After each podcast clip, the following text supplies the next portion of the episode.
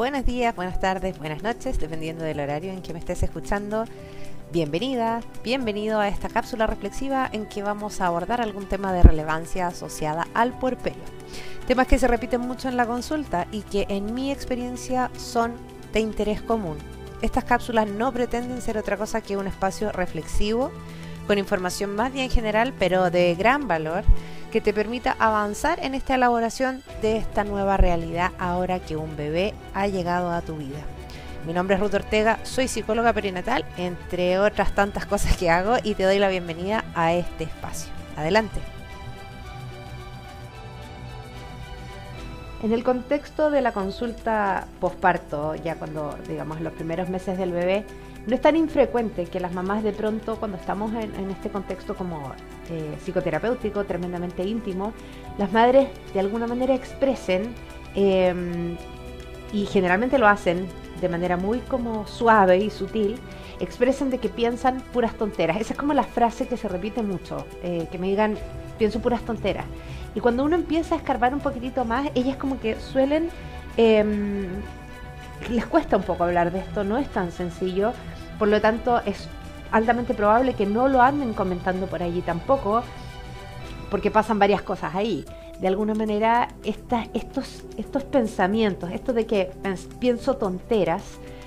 generalmente corresponden a pensamientos en forma de imágenes que aparecen en nuestra mente con alto componente em, angustioso, con un alto componente catastrófico, con generalmente muchas emociones negativas asociadas, son imágenes que se relacionan normalmente a, al bebé, bien, y a esta situación de maternidad. Entonces, efectivamente, el sentir esto, el ver esto, el visualizar esto en tu mente, cuando eh, por otro lado tienes esta, esta, este profundo sentimiento de amor hacia tu bebé, em, este genuino sentimiento de amor hacia tu bebé, el solo hecho de verbalizarlo, de decirlo en voz alta, genera entre culpa y vergüenza. Y además hace que de alguna manera esto como que cobre realidad, como que vivo negándolo, estoy como constantemente negando estos pensamientos que cruzan por mi cabeza, que pueden ser no tan frecuentes, pero que aparecen. Y cuando aparecen, entonces hago lo posible por ocultarlos. Y entonces, de alguna u otra manera, el hecho de no hablar de ellos también facilita esta sensación de que si no lo digo, si no lo expreso, como que no es real. Bueno, esto pasa mucho en la consulta, esto se conversa bastante en la consulta y generalmente como yo sé que se repite, entonces claro, efectivamente yo voy hacia allá. No es tan sencillo que las mamás te lo, te lo expresen tan fácilmente, pero en general es uno la que sale en búsqueda de esto porque efectivamente es una situación que se repite y por lo tanto al generar tanto malestar a la madre me parece tremendamente relevante que empecemos a hablar de qué, de qué entendemos por esto, qué es lo que está pasando en el fondo aquí eh, y que vayamos estableciendo ciertos criterios de, decir dónde está el límite entre lo que es normal, eh, entre lo que es esperable y ya cuando la cosa empieza un poco a escaparse a las manos y qué habría que hacer en esa situación. Decíamos entonces que estos pensamientos desde, desde la psicología se conocen como pensamientos intrusivos incómodos,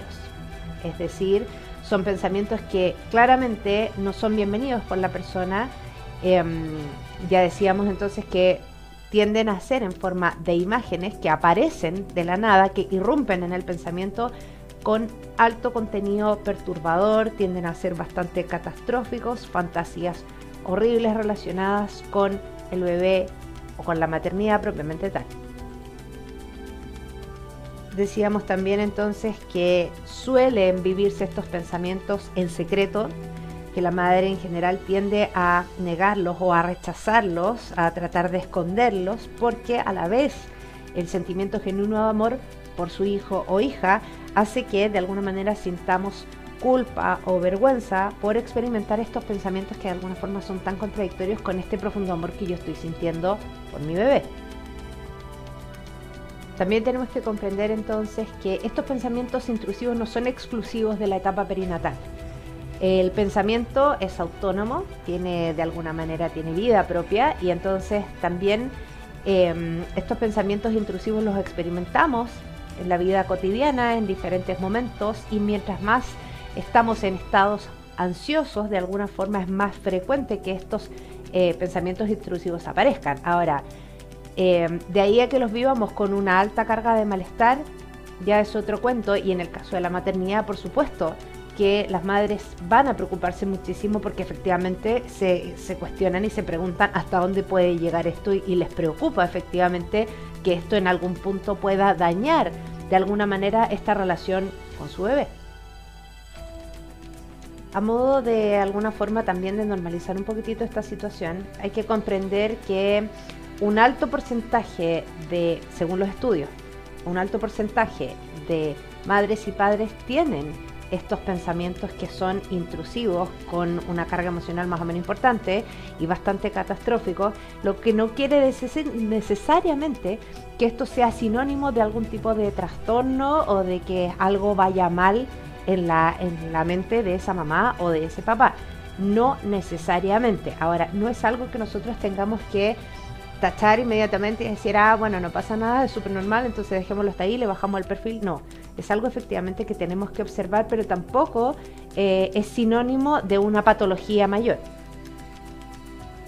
Y efectivamente la preocupación por experimentar estos pensamientos sí puede acrecentar un cuadro ansioso a raíz de como esta preocupación excesiva. Ahora, normalmente lo que suele ayudar muchísimo, más que ocultarlo, negarlo, juzgarlo,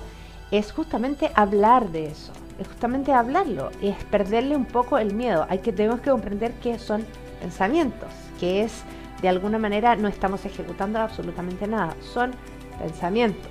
Y el punto es que como tal es importante que los hablemos, es importante que vayamos como dándonos la posibilidad de poner sobre la mesa esos pensamientos por horribles que suenen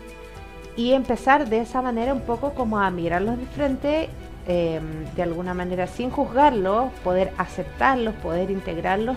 y dejarlos pasar. O sea, es como eh, hay diferentes técnicas desde las terapias de mindfulness, desde las terapias de em, hipnosis clínica, desde las terapias cognitivas conductuales que nos ayudan de alguna manera a encauzar el pensamiento, a visualizarlo. O sea, hay diferentes formas de hacerlo, pero efectivamente el negar, el ocultar, el tratar de hacer como que esto no existe, no necesariamente va a ser eh, un aporte para revertir la situación. Ahora, si estos pensamientos intrusivos comienzan a adquirir tal fuerza que de alguna manera interfieren en nuestro actuar, que empezamos a darnos cuenta de que de alguna manera em, afectan nuestras rutinas, nuestra manera de desenvolvernos, que empezamos a ejercer ciertas conductas que de alguna forma van afectando la crianza, que van afectando, o sea, que yo empiezo a hacer como conductas compensatorias o que genera un nivel de malestar excesivo, em, genera sufrimiento. De alguna forma esto puede, por supuesto, derivar en otro tipo de trastornos, y el punto es que eh, trastornos ansiosos, generalmente trastornos ansiosos depresivos, y también efectivamente pueden derivar en otro tipo de patologías que se pueden ir complejizando. Por lo tanto, cuando empezamos a sentir que ya esto, o sea, empezamos a, generar diferentes eh, recursos para trabajar con estos pensamientos intrusivos, pero aún así nos vamos dando cuenta de que ya no es suficiente, que el malestar es demasiado, etcétera, siempre es importante acudir a un especialista y ver cuáles son los otros pasos a seguir y ver cuáles serían como el conducto más recomendable para abordar este tema y que no se nos escape de las manos. Entonces, efectivamente, ¿cuál sería como el límite? Eh, según mi consideración y según distintos estudios. Básicamente habría que revisar, por ejemplo, si la mamá además está presentando sintomatologías de pérdida de interés en actividades que habitualmente le resultan agradables o que efectivamente anda como muy plana emocionalmente hablando o ya de frente anda constantemente de mal humor. De alguna manera siente que no rinde, una sensación de vacío, de desesperanza, no hay motivación eh, esta inhabilidad para adaptarse a las, a las rutinas diarias, a, a, las, actividades que habitualmente tiende a realizar. Em, tener dificultades para dormir o estar durmiendo en exceso, cuando ya efectivamente se empiezan a alterar los ciclos del sueño, los ciclos de la alimentación, es decir, no tengo hambre o estoy comiendo demasiado. Eh, tengo estas explosiones emocionales de un momento a otro. Eh, ya los pensamientos van avanzando hacia el, área de hacerme daño a mí misma, hacerle daño al bebé, hacerle daño a alguien más. Em, esta preocupación ya cuando, cuando hablamos de una preocupación excesiva y tremendamente difícil de controlar, estamos como encima del bebé todo el tiempo, em, tremendamente inquietos, nerviosos, con dificultades para relajarnos, eh, con tensión muscular de diferente tipo, sensaciones de opresión en el pecho, eh, en fin. Muchos de estos síntomas eh, combinados pueden ir efectivamente agravando un cuadro que puede ir avanzando hacia, hacia allá, una situación más patológica y que efectivamente en ese caso habría que empezar a revisarlo. Por lo tanto, ¿cuál sería como el indicador principal? El malestar. El malestar, o sea, que la mamá de alguna manera se vaya sintiendo cada vez más mal y por supuesto que ya eso es un indicador para pedir ayuda y decir esto, hablarlo con tus redes de apoyo, por supuesto comunicárselo inmediatamente a tu pareja, a tu mamá, a las personas que tú tengas cerca. Em, poder expresar, poder hablar, es fundamental poder ir hablando de estas cosas. Y, eh, y, como digo siempre, buscar especialistas. Ojo con esto, cuando hablo de buscar especialistas, para mí es tremendamente relevante que cuando hablamos de especialistas en el área de perinatalidad y bueno, en cualquier otra, pero esta es el área que a mí me compete, eh, justamente personas que tengan estudios y conocimientos en el área. O sea, no solamente estamos hablando de salud mental, estamos hablando de salud mental perinatal. Es un área que tiene necesidades específicas, es un área que requiere de conocimientos específicos a la hora de abordar ciertos temas eh, y desde ahí entonces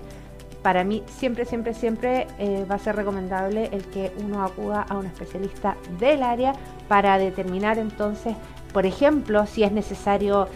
eh, consumir algún tipo de fármacos. Ahora, este tema de la farmacología también genera mucha controversia porque hay muchas mamás que a raíz de la lactancia o a raíz, por ejemplo, del embarazo no quieren consumir ningún tipo de sustancias, pero siempre, siempre, siempre habría que valorar con el especialista porque hay muchos medicamentos que al día de hoy vendrían siendo bastante, bastante, no absolutamente, pero bastante compatibles con estos procesos y por lo tanto habría que valorar y, en el fondo ver hacia dónde se inclina la balanza y ver qué es lo más conveniente para la mamá. Si avanzar de pronto en un cuadro ansioso o si em, frenarlo rápidamente con algún fármaco que nos pueda ser de utilidad. Espero que esta cápsula te haya servido, espero que si es que es tu caso y estás experimentando algún tipo de pensamiento intrusivo, te pueda haber traído un poquitito más a la calma o al menos te haya abierto, eh, eh, digamos, te haya abierto caminos respecto de por dónde seguir. Bueno, con eso vamos finalizando entonces el tema de hoy. Te dejo un abrazo grande, les dejo un abrazo grande, eh, esperando que todas estas, estas reflexiones les hayan servido para, para abrir el tema, para ponerlo sobre la mesa para de alguna manera crecer en conjunto, crecer en forma individual, para que vayan de a poquitito puliendo esta mejor versión de sí mismos y vayan eh, iluminando el camino por el que quieren transitar. Mi nombre es Ruth Ortega, soy psicóloga perinatal y muy pronto nos vamos a encontrar en otra cápsula reflexiva para seguir hablando y para seguir expandiendo estos temas que son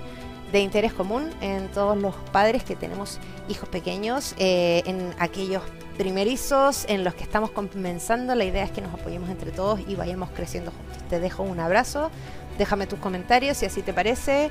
eh, y nos estamos viendo. Un beso.